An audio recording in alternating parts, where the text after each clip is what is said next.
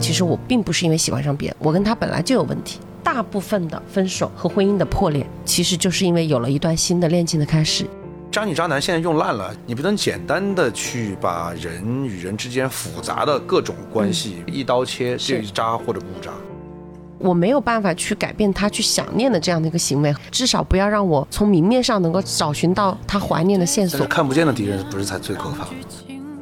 提出离婚的百分之七十五的是女生，然后基本上离不掉就是不愿意离的也是女的。但是我知道被发好人卡的一般都是老实巴交的男孩，你没见过哪个海王被发好人卡？我是想象不到谁会说对前任的感情状态完全不关注的。男人嘛，二十七八岁的时候都是喜欢年轻的姑娘的，二十二、二十四的那种。每一段感情对一个男人来讲，它就是一种蜕变。听说了吗？听说了吗？听说了吗？什么呀？听说了？听说了吗？感受到了吗？大家好，我是且且。大家好，我是六六。我们今天请来了节目到目前为止大咖中的大咖，这位嘉宾最不著名的作品《前任》系列。啊，最不著名的这对是 就前任一二三导演，然后应该也是编剧，最初始编剧田雨生田导。嗯，大家好，大家好。我们真的录播间从来没有响起过掌声。对，你们太捧了，太捧了。我们今天为了邀请到田导，特别制作了今天的一个坦白局。啊，今天绝对是坦白局，聊前任嘛。对，你要坦白一下。那那就先问一下好吧，在座前任我啊几个？这么来说吧，不够数。对，我觉得如果是按照大众意义上的呢，真正的前任，我认为应该就两个。但是如果按照情感上的前任，那应该还是挺多的你是把韩庚啊、郑恺啊啊！对 全对对算在里面。对对对对，是是是，怎么？你们是怎么界定这个前任的？一场恋爱结束了的那一位曾经的亲密爱人，就那是你的前任。在一起过两天呢，但确实也相互喜欢过啊。这就是法律很难界定的一个点，嗯就是如果你是对于一些模糊的这个问题，比如说你刚刚讲的这个怎么鉴定前任，以及我们法律上怎么去鉴定什么叫感情破裂，啊，对啊，是很难的。我觉得就是相互喜欢过的，在心里，其实你自己去界定它就最好。就是说，不要别人来认为，比如说啊，身边会有朋友嘛，就说啊，你俩好过好过，怎么样怎么样。然后其实你自己知道你跟他的感情程度有多深，或者是你俩你你俩不算，但其实人家两个人说不定心里很酸。这倒是，它是这个东西是很很主观的一个事情。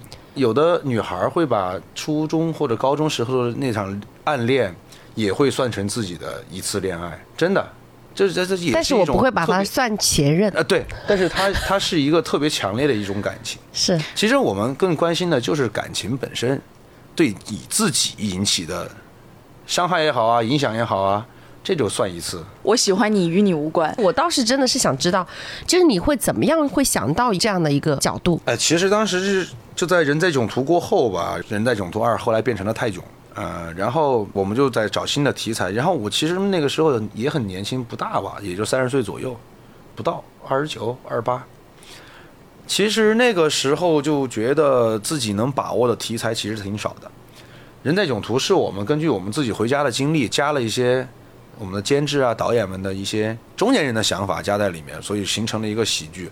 我们想，我们可能搞喜剧会继续往下吧，就是我们就想，要不要尝试一下爱情喜剧？正好那一年火了一个叫《失恋三十三天》啊，那个电影滕华涛导演的，他们就说那是爱情喜剧，但我觉得不够喜剧，但是票房非常好，卖了三个多亿，就是讲了年轻人的爱情故事。我说年轻人的爱情故事，那我们不是正好处在这个阶段阶段嘛。哎，你说好巧不巧，我另外一个编剧搭档正好这个时候就跟女朋友分手了。啊，怎么分手的呢？是因为我这个编剧搭档是个男孩儿，他呢跟自己的前女友一直保持着暧昧，也不知道暧昧吧，就是一直有联系。有你说要真有什么暧昧出轨，这些基本上是没不可能的事儿，但是就一直保持着联系，不舍得删掉。然后呢，我这搭档的当时的女朋友呢，也跟她自己的前男友呢保持着联系啊，也没有删掉，也时不时要对吧？要出去吃个饭呐、或者是在见面呀、或者是要聊聊天什么之类的。他们两个人就因为这个事情老吵架，吵吵吵吵吵了好几个月，俩人就那天就决定受不了就分手了。他就是原型啊，其实里面。对，然后呢，他就很苦闷，我那编剧大将很苦闷，就找我来喝酒，我们就在家楼底下撸串儿，然后喝啤酒，喝着喝着，我说，我说这不就是一个特别好的题材吗？你看失恋是个话题，对吧？我觉得前任也是个话题啊，谁没个前任呢？然后我们就不谋而合，也不叫不谋而合，只是谋了一下的，很谋了一会儿，然后就把这个人物关系给拉出来了，就前任一的雏形就出现了，就两个兄弟。要有一个交了一个新的女朋友，特别好，结果呢，他的前任们 不断的来出现，来骚扰他们，就是这样一个简单的结构，就出现了前任一，然后最后一个大 boss 级其实是特别重要的一个合伙人，就这么弄了。这兄弟给卖的，他自己也 这才刚分呢。其实我觉得他讲的这个，如果我们每个人都留心的话，其实生活中这样的案例比比皆是，这就是段子这，就是有心。你那边的案子还是我很好奇很好奇和喜欢的。如果你能总结点什么系列出来，我估计也能大卖。我关于这一块，我认为每一个故事应该都是有你所要的这种前任的这一些素材，每一个都是。对对对，我不知道你们有没有发现，当时在两个人聊那一期婚姻的时候，我讲过一个问题，可能大家都会觉得我跟一个人不合适，可能是根本原因。这个我觉得不反对啊，就是我跟另外一个人不合适，所以我会跟他分开。但是。分手的形式上的表面原因都是因为感情不忠，或者说就是出现了新的恋情。啊，是吗？基本上只是说，在我们的案例中有没有会被发现？首先，对方有没有发现是一回事，对吧？他不一定要承认这一点。第二点就是他自己，或许他没有意识到，嗯，就是他自己也想要把自己的这个罪过给降低，他也会说，哎，其实我并不是因为喜欢上别人，我跟他本来就有问题。大部分的哦，分手和婚姻的破裂，其实就是因为有了一段新的恋情的开始，也就是说，他们的心中已经出现前任了。不管你离不离婚，这个正扯不扯，不爱的那个人就是前任了。嗯不会忍到离婚再去找新的吗？非要 先找到了再离？当时他当下提出这个观点的时候，我记得我好像他也很震惊的，他也是很震惊的。就是我们看到的表面原因都是自己大家愿意披露的原因，但是你其实可以去看，我跟我的当事人在沟通，我也不会去点破的。他也许不一定是跟那个人有实质上的什么关系，但他可能心里已经有了一个所要的那个人的样子出来了，甚至说他已经是在精神层面有了更喜欢的。对就，是两个人不好了，那那肯定会有替代的。是的你情感得有出口啊，你得有依托是，这样得有但我觉得有时候我们聊到前任啊，他介入到一段感情里面，给两个人就是现任的这两个人的感情埋了一些引线也好，始终还是取决于现任的这两个人怎么看待前任这个事儿。对，因为你要知道，恋爱中两个人，两个人都同时合拍的可能性不大的。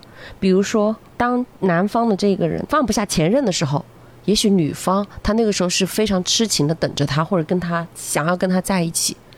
然后等到可能这个女方她可能已经不想再等的时候，男方其实那个时候他已经跟他的前任没有了，但这个时候就造成了新的一轮不合拍。我觉得不合拍的原因也是因为，就是你对于前任的情感的拿捏也很重要。我实不相瞒啊，我自己主动披露我自己跟我老公两个人，我们两个人是再婚的家庭，我们俩都是有前任的。互相之间都是像你的那个片子里面，都会很在意对方的那一位前任。我这边还是前妻和前夫这种关系。有一天我发现了他朋友圈里面还是没有把他删掉，但是我其实看完之后，我心里面是很不舒服的。哎，为什么？这是心里面的一种，我觉得是很暗的、黑暗的一个角落吧。总是会把一个东西想的往自己很恐惧的方向去描述。比如说，我会觉得会不会在他跟我吵架的某一天，在将来的我们两个人产生了一些隔阂的某一天，他会觉得前任会比我好，前任过得怎么样？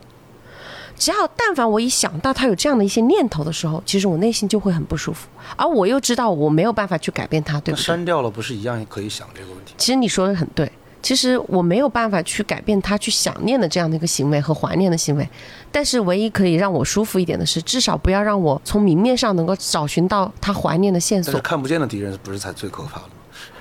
你要这么说的话，你说的很有道理。哎呦，我终于找到一个能治你的了，六六，真的，他每一次就六六提出这种观点，我觉得跟他职业还是有关系。就是他大概率看到的婚姻也好，感情也好，他看到的是就是黑暗的那一面嘛。负面的比较多一点。对，负面情绪会更多一些，因为他经常会跟周边的这些朋友就灌输一个理念，就是一定要保全自己的财产啦，要立好遗嘱啦，就都是在这个层面。这是看得到的东西啊，嗯，嗯，对吧？你知道是吧？我觉得我也也挺佩服六六律师的，就是我可能也会向他学习，去什么把遗产啊，然后什么财你是必须得做，你都别不要再再学了，你执行起来。对对对，是我是肯定是要做的。对但是因为因为什么呢？并不是说这个东西就是负面的东西，我觉得这它是一个科学的东西。嗯，就是刀这个东西放在厨子手里就是美味，你放在杀人凶手面里就是一个，它只是一个用的人的问题。呃，对对，我的想法就是把那个刀能不能藏起来先，别让他看到，可能是这样的。那个，然后在某一天我实在没有忍住，我就把它删掉了。你拿他的手机删的，嗯，我当他的面那他删的，知道吗哦我说删了吧，知道知道了。啊，你当着他的面把对我把他删了吧，我说删了吧。因为因为你把自己前夫给删了。对这个我就能理解，需要一个公平嘛，我觉得这个还是可以的。对，也是因为这个原因，所以没关系，这个后面发生的故事都不重要了。我就觉得，就停在那一刻，我就觉得 OK 很好。我在此刻我找到了一种平衡。其实你在意的是他愿不愿意为了你删掉他对这个事情。前任观察家，观察家真的是，哎，你真的可以，这个 title 很好哎。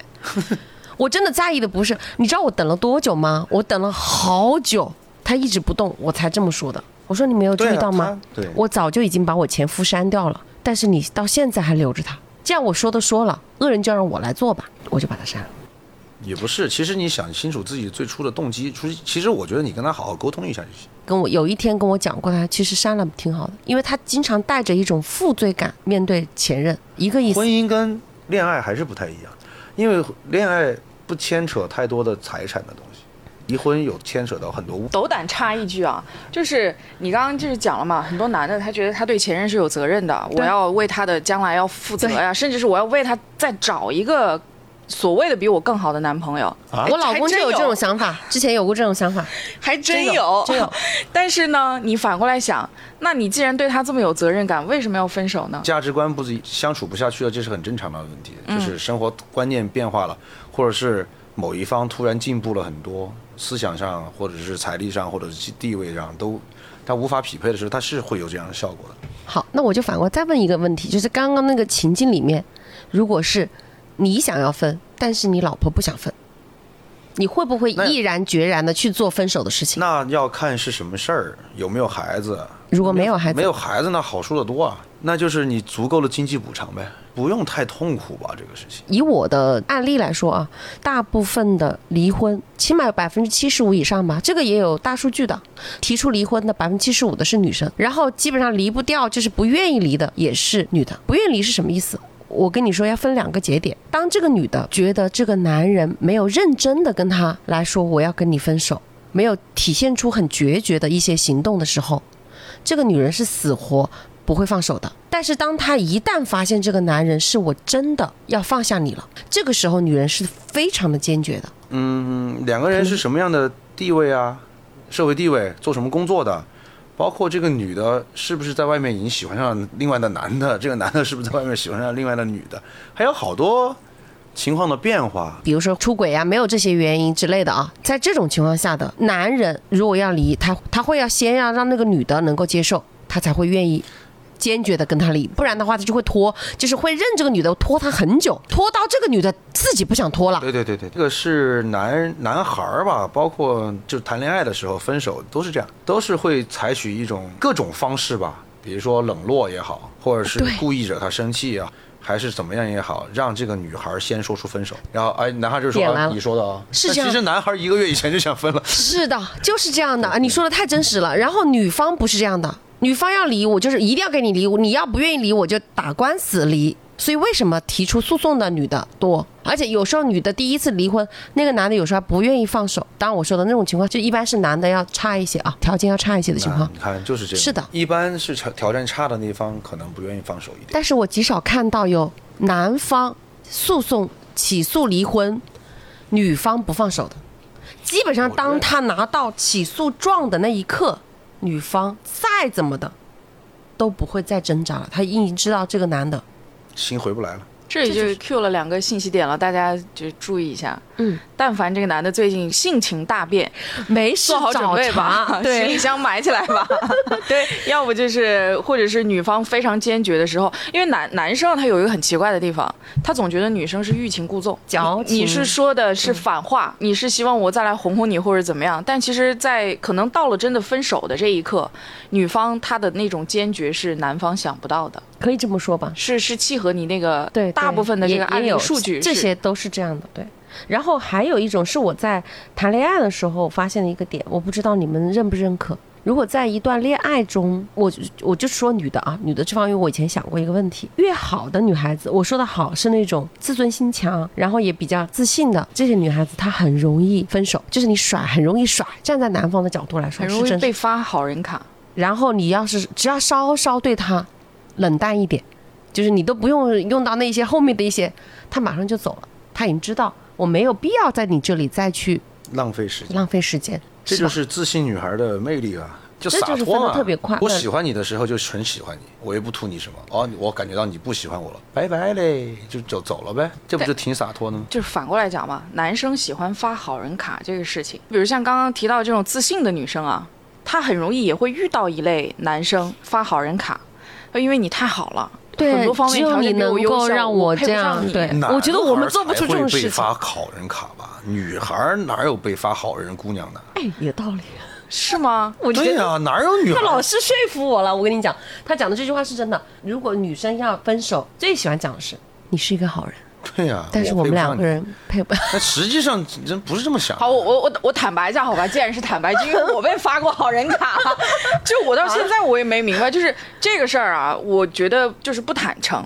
在我看来啊，我觉得有，因为我有一个前任是给我发过好人卡的，他给我说的就是我刚刚说的那些。那我觉得你这很优秀，怎么巴拉巴拉巴拉讲一大段，完了我就说，我说你你就是说不喜欢得了，哎，对嘛？你别浪费时间好不好？我不跟你掰扯这个。你真的很像男人，我只能这么说。其实正常的对话不会出现在这样的一些，因为后来其实是保持了一段联系的。你知道以前做记者，早上起来很早要报题啊，那些什么，就真的是很早要起床。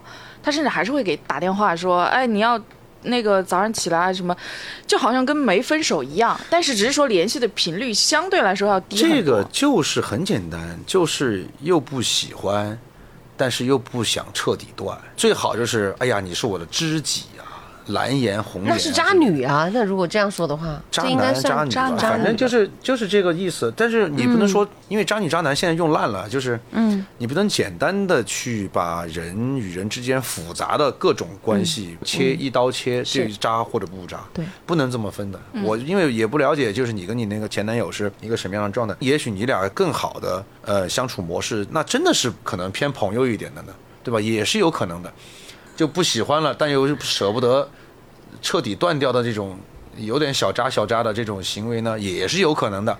所以各种可能都是可可能存在的，但是我知道被发好人卡的一般都是老实巴交的男孩，你没见过哪个海王被发好人卡吗？你也没见过哪个有钱人被发好人卡，呃是。或者是那种就特别会会来事儿的人，真是。一般都是备胎，被发好人卡的一般都是备胎。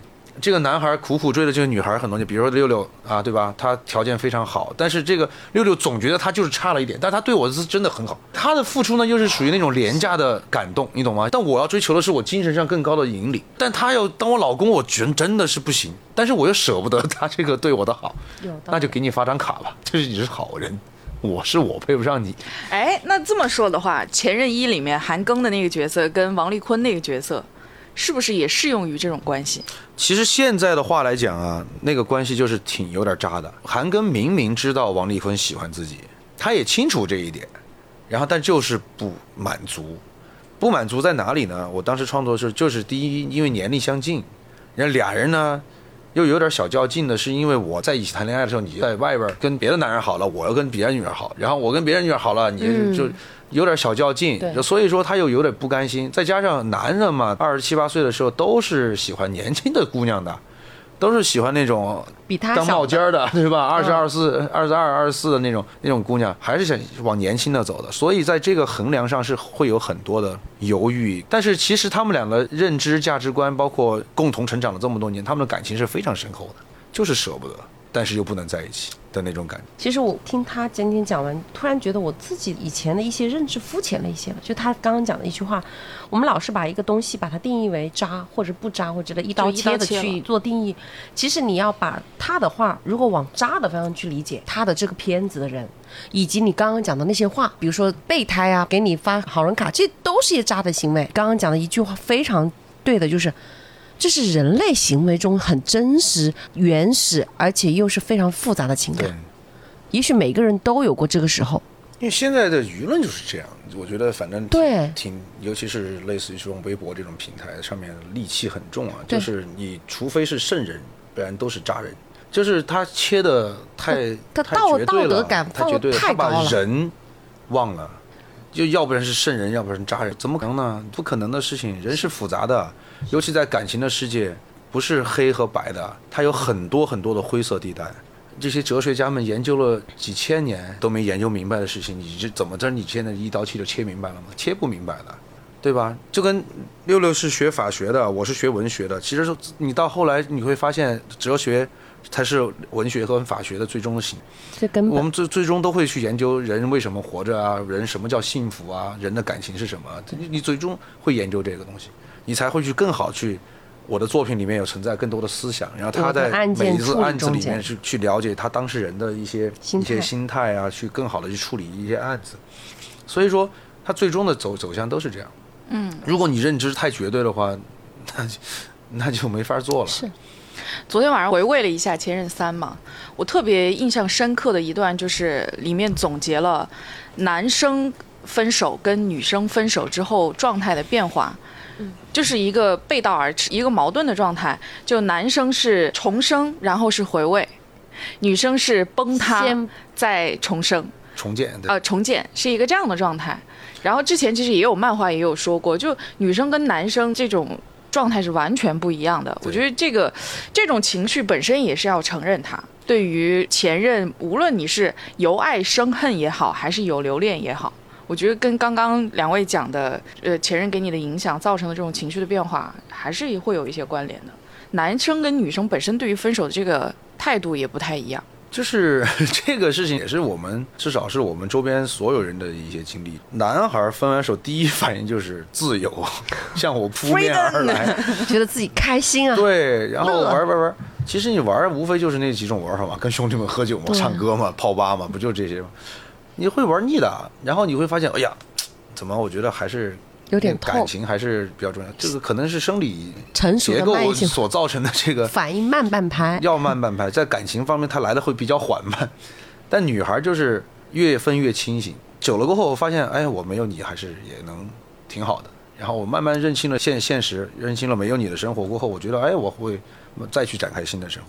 就他是反着来的，他的情绪情感是反着来。反正我记得我当时分手，在我结婚之前，最开心的时间就是单身那段时间，就每天打球，然后约饭、逛街，要么就是晚上压马路、游车河。我都很憧憬。哇，那个日子真的，我现在回想起来啊，就是你现在很憧憬吗？好回忆，这是真的是一段太美好的回忆了。你约谁都行，没有任何的束缚。呃，就过了那个坎儿之后，前任就是那个枷锁就去掉了嘛。女生的状态是这样的，飞重获自由的感觉，确实是，呃，让人啊心之所向的。就是哎，你周围有没有那种走不出来的男孩？没有啊，男女都一样，到最后都是走出来了，其实对吧？你这个就是自己的问题。谁呀、这 是哪个仙女儿啊？你你这么放不下这个？我我我倒是认识一个，就是以前的一个朋友，她就是一直放不下。她的那个前任是我的闺蜜，长得确实很像范冰冰，嗯，就很漂亮。然后这个男的找了她之后，因为这个男的是老师，大学的老师。教艺术的，我的那个闺蜜呢，她是学艺术的，在大学的时候，他们俩就在一起了，在一起谈婚论嫁各个方面的原因，然后但是最后分道扬镳。这个男的在此之后，这个我这个闺蜜也跟我讲，她说每一年她生日，这个男的都会要给她说生日快乐，而且不管怎么样都会要把他的所有的聊天记录，所有的给他的他的东西，会经常的翻出来，而且会跟他讲到一些细节。这就算了。后来我听这个前任女孩子说，她后面找的女孩子都是照她的长相。我的一个朋友长得像范冰冰，因为也是那个城市的。我那天问他，我说你认不认识那个男孩子？他说啊，以前我们家相亲，然后那个男的问我长不长得像冰冰。他说：“我觉得太奇怪了。”我当时听完这个消息，我就觉得很吓人。就他一直就走不出他的这个第一任的这个女朋友的阴影。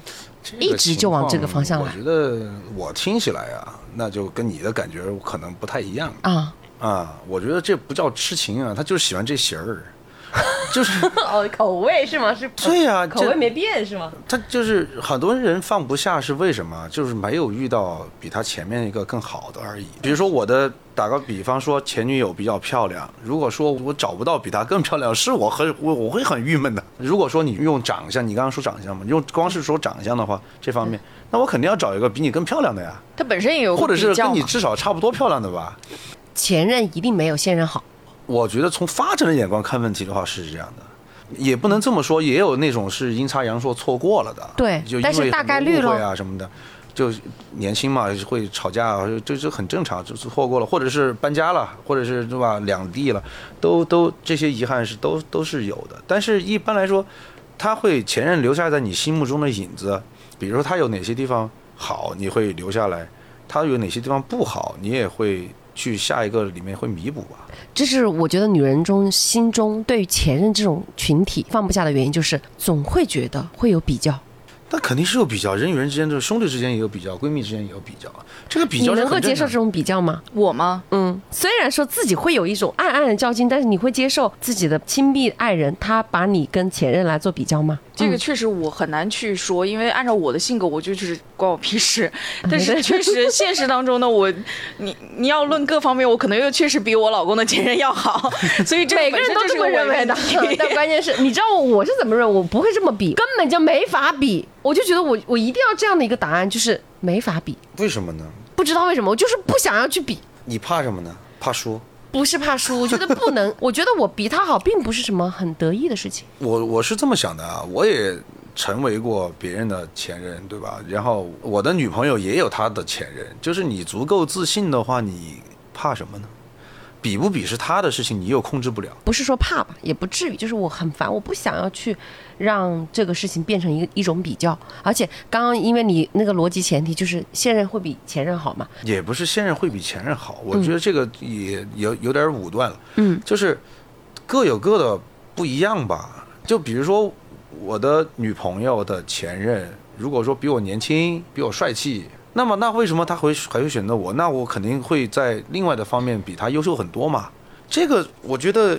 你第一是没办法控制，你无法去比较。其实有些时候你自己也在想，如果说我跟前任走下去会是什么样子，那我现在身边这个人就不是他，那我会生活变成什么样子？你可能更多的去想这个，会想生活可能会有一些不一样的变化，可能跟现在的生活不一样。你最多想的是这个东西，嗯，你最多想的是我如果跟前任走下去了，那我是不是呃可能就今年就不在长沙了，可能就在其他地方了，或者是生活样子也变了，最后有生活的可能性。你想的是这些东西，而不是说你真的只是在想两个人长相对长相。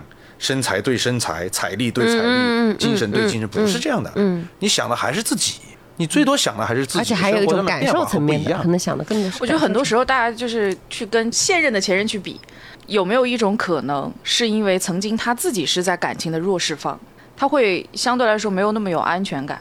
他会拿自己去比较前任的这个各方面的因素，我是不是在哪方面如果是做的不够好的话，有可能会再次的失去这个感情。站在男男人的角度来讲，就是其实，在影片里面也，尤其是前任一和三啊，里面也讲了很清楚了。其实每一段感情对一个男人来讲，它就是一种蜕变。什么时候能变成真正的男人，我们也不知道。现在也许我还在呃五十多岁的人眼里，我还是个男孩呢，对吧？但是在二十多岁的人眼里，我已经是个男人了。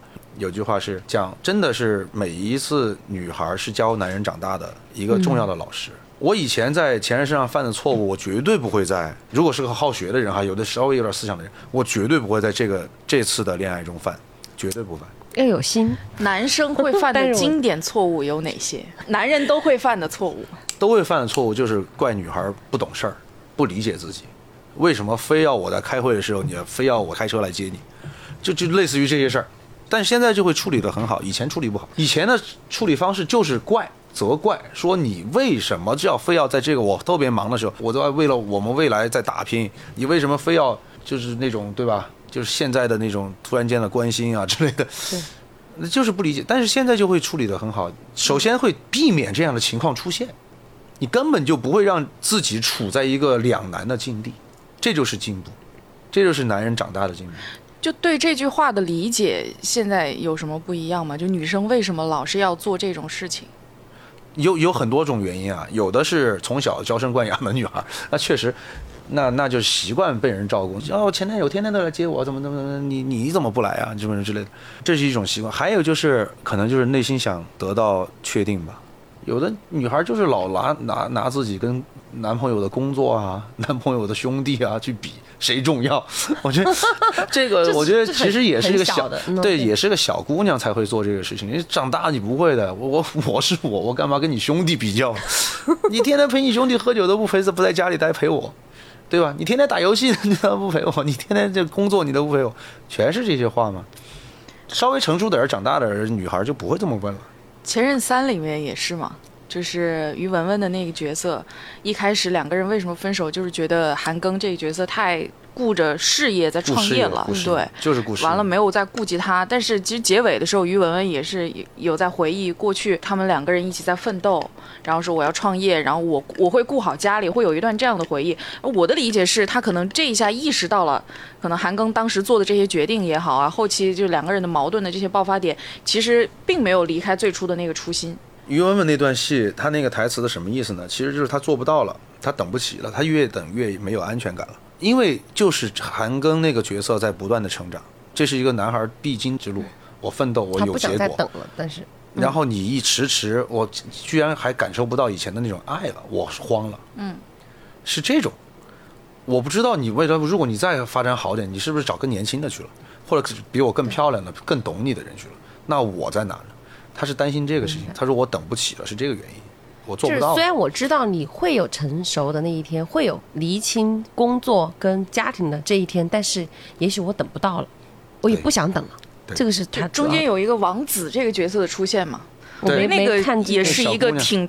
就是发展的很快的一个导火索。他中间就是有说，他在他的眼睛里看到了曾经的自己，嗯，那个喜欢韩庚、认真工作的那个自己。对对对对对，我觉得这个可能就是刚刚田导讲的，就是他的那个点，他就对我想到了，比他年轻的那个我出现了嘛。所以他在影片里面暗含那个点，你看到了，看 get 到了没，有暗含呀，好明显哦。好明显是吧？有认真做功课，好不好？好。那我觉得好多人分了手之后啊，就那个时候，王子是跟就韩庚那个角色是孟云是在一起，有那么一小段的时间。正常来讲，我觉得现任跟前任会有一个比较，前任会很在意这个现任是什么样，或者是说他们现在的生活状态是什么样。其中有一个片段是于文文那个角色，他的朋友给孟云打电话说：“我从来没有见过他在你们分手之后这么长的时间这么伤心的，把他给伤成这样。”我觉得他应该也是有在介意。就我的前任现在过得好像比我要好，有没有这种可能找了个年？轻的自己嘛？年轻漂亮的自己不就是这个意思吗？你们会那就更介意吗？你不要问了，我想问问你啊。我首先问你，结婚的时候，嗯，你那位前任没有前任桌就是也会有共同的朋友嘛，肯定是会因为他后来他结婚我也知道，包括他离婚我也知道。他都知道他结婚了，然后又离婚了，然后这个开心的表情我，觉得啊，就是我从来没有否认过，嗯我对于就是前任的感情状态的关注吧。我我好像也找不到别的词，但是这个情感我觉得是不能否认的，每个人都会有。我是想象不到谁会说对前任的感情状态完全没有感受，或者完全不关注的，没有一点点八卦的这种心态没有的话，我觉得也不太正常。卦，那当然都会哟结了哟跟谁在一起了，就是那又又离了，但是你自己内心有没有波澜，你就是自己自己才知道对吧？说实话，对。八因为那卦所以就这个问题就可以，我想要问的一个问题，就什么样的前任是可能会让你的心里面泛起涟漪的，会放不下的？什么样的人，真的没有什么放不下的，就是可能会偶尔激起一点涟漪的，也没有吗？那就是就没有一个完整的结束，我觉得可能会遗憾，对，就这么没有好好说再见。也没有好好在一起过，就是戛然而止了那种，可能会有遗憾。我他会留下很多的想象空间，嗯，就留下了想象空间。就是如果我们当时好好在一起，如果当时某一些问题说清楚，如果我们那会不会人生就变得不一样？他会有这样的一些想法。其实是留了一个想象的空间，留白了嘛你。对自己的？什么样的？你觉得你忘不掉的？还是你什么样的忘不掉啊？我觉得前任没有能忘掉的。这他是你生命当中的一段，本来就是一个对就相对吧我这么跟你说吧，我就觉得前任啊，就是但凡比不过我的时候，我就很想在他面前嘚瑟。我 真觉得你的这个真实性别是男的，任何人都会有一个情感状态在，就是每个人面对他的前任，无论是什么样的状态，你是不舍也好，还是你愤愤不平，就为什么他过得比我好，就是这个情感是一定会有的。至于你是因为什么原因忘不掉，那是前面的事儿了。但是你放不下，可能跟后面的事儿有关。也许就是跟没有完全得到，是不是也有这个？我觉得就是经历了一个完整的故事的感情，反而就没有太多的波澜。就比如说我们俩正常相识、正常恋爱、正常吵架、正常觉得价值观不合适、嗯正常分手，那就没了。对而反而就是没有完成的好多故事的人，才会留下一些更多的想象，对吧？是有的人你走完了，你就觉得没想象了呀，就是我跟他肯定过不到一块儿，就算了呗。就什么碰到就是哎老朋友，好久不见，就就已经有个句号了。对，已经有个句号了。有的是有的是没画句句号的，全是省略号，那就很麻烦。就这个就是容易会就是翻翻起爱恨，对吧？心里 就是那种东西会。你真的不愧是前任大师啊！前任观察家哦，观察家，对不起，主要是因为身边的朋友谈恋爱谈的很多，然后我在旁边就喜欢看。我们本来搞文学、搞这个电影的，就是喜欢研究的就是人与人之间的关系嘛，研究的是情感关系，无非就是亲情、友情、爱情，就这些东西。就这些。所以我们就喜欢研究这个东西。研研究完了过后，你会发现自己身上的不足，你就把自己身上的弥补了，就慢慢成长呗。本来从学校起，我们就创办了工作室。本来你就是个 leader，你要做一个好的领导，那你肯定要更加的让自己完善一点，包括从性格方面和包括理解力方面，还有包容心方面，这是最重要的事情。本来你也无法改变别人，你只能改变自己。就是你刚刚开场的时候说的这句话是特别好的，就是你让自己变得更加的和善一点，更像水一点。对，上善若水嘛，就是这个意思。你的性格更温顺一点，那就会好很多。凡事没有那么绝对的。我在《前任一》里面有一个孟云去面对老赵，你记得吗？就王丽坤那个男朋友，啊，对对对，孟云就尤其想展现自己的强大好像。幽默啊，嗯展现自己的实力啊，嗯还邀请老赵来，你来我们公司做财务总监吧，对吧？就那种就就是小男孩就就愿意去争个输赢。那你看人老赵就往那儿稳稳的一坐啊，嗯但其实人家宾利开着，上市公司管着，人见了太多了，这就是自信。韩庚自己后来总结的就是说，我像个在藏獒面前狂吠的吉娃娃一样，他后来就是这种感觉。这就是一个长大的一个过程。越是有实力人，越不会陷，也不会去改变别人，去尝试要改变任何一个人。我们虽然讲的是情感，我觉得就他讲的嘛，法律也好，我们文学也好，最终其实哲学，我们为人处事的哲学可以用在工作上面，也用在育儿上面的对。对对，但是孩子你主最重要的还是自信。我就感谢我爸妈给我培养出了一个比较自信的一个性格，不管是在各方面，打球啊、学习啊，这些都还是比较有自信的。底层的自信是非常难得的，而且还能够真实。对我们来说，就是弥足珍贵。那天就是我们在嗯跟一个老前辈聊天儿，就是我们电影圈的一个老前辈，我觉得他对我的启发也挺好的。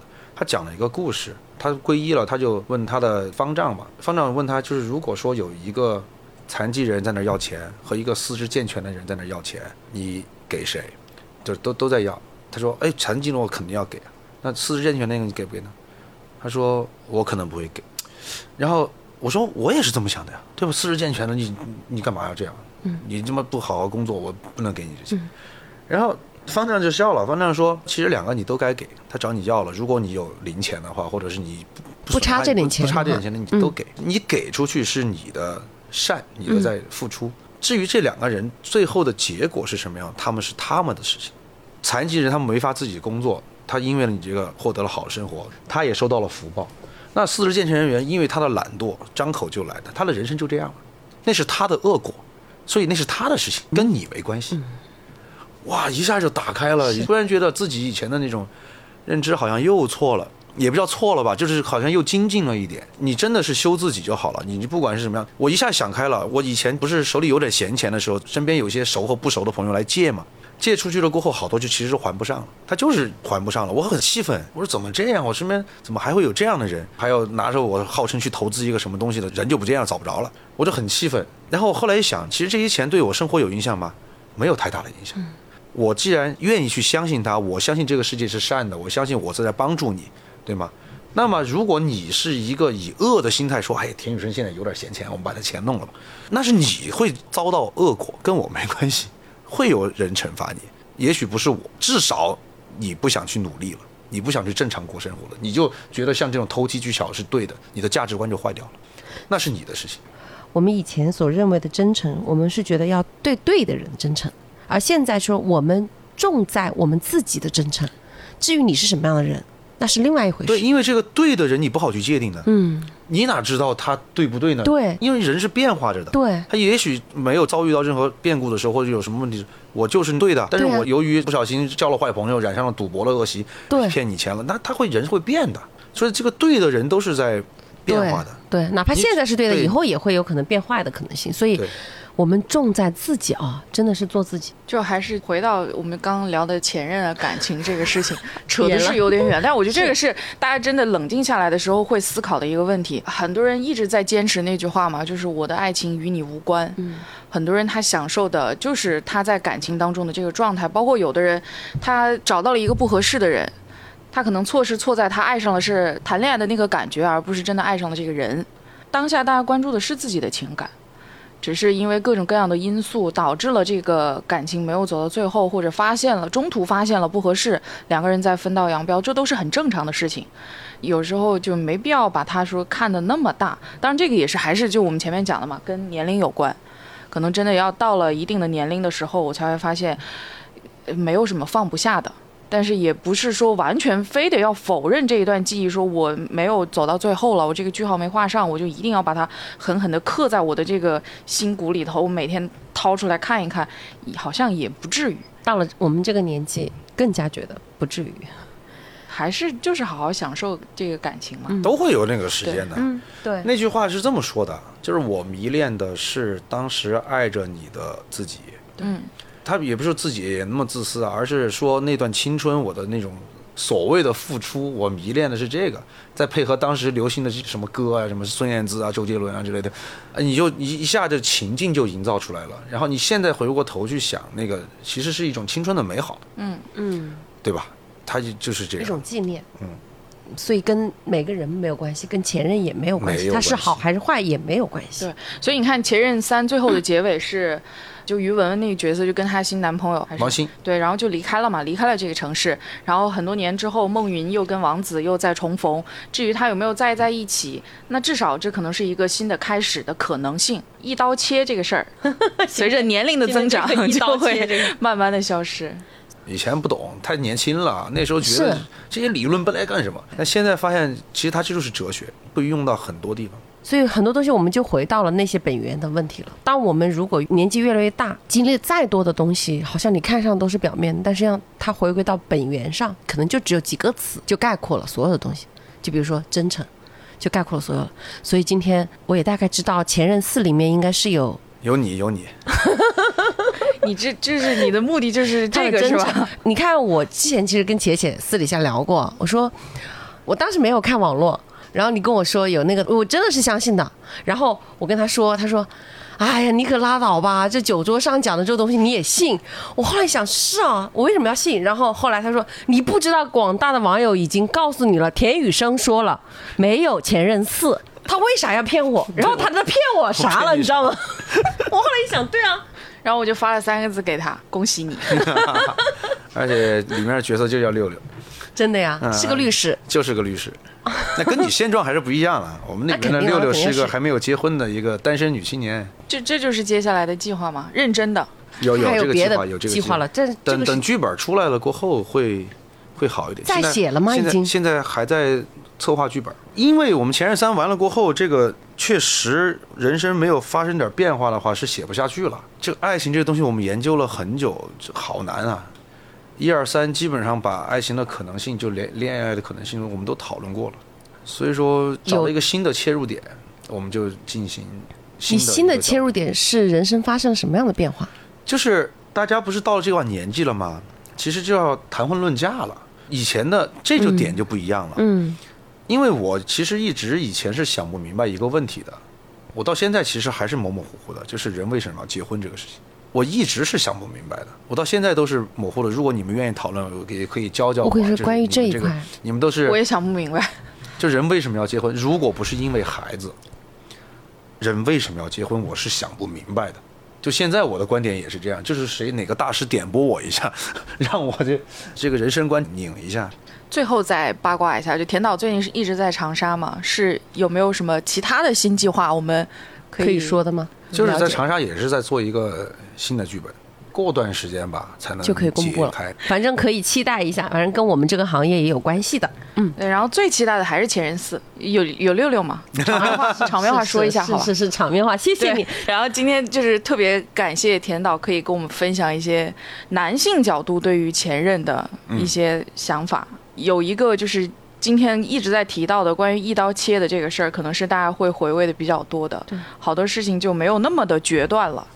能够把这件事儿想通了，可能自己的伤害也就没那么大。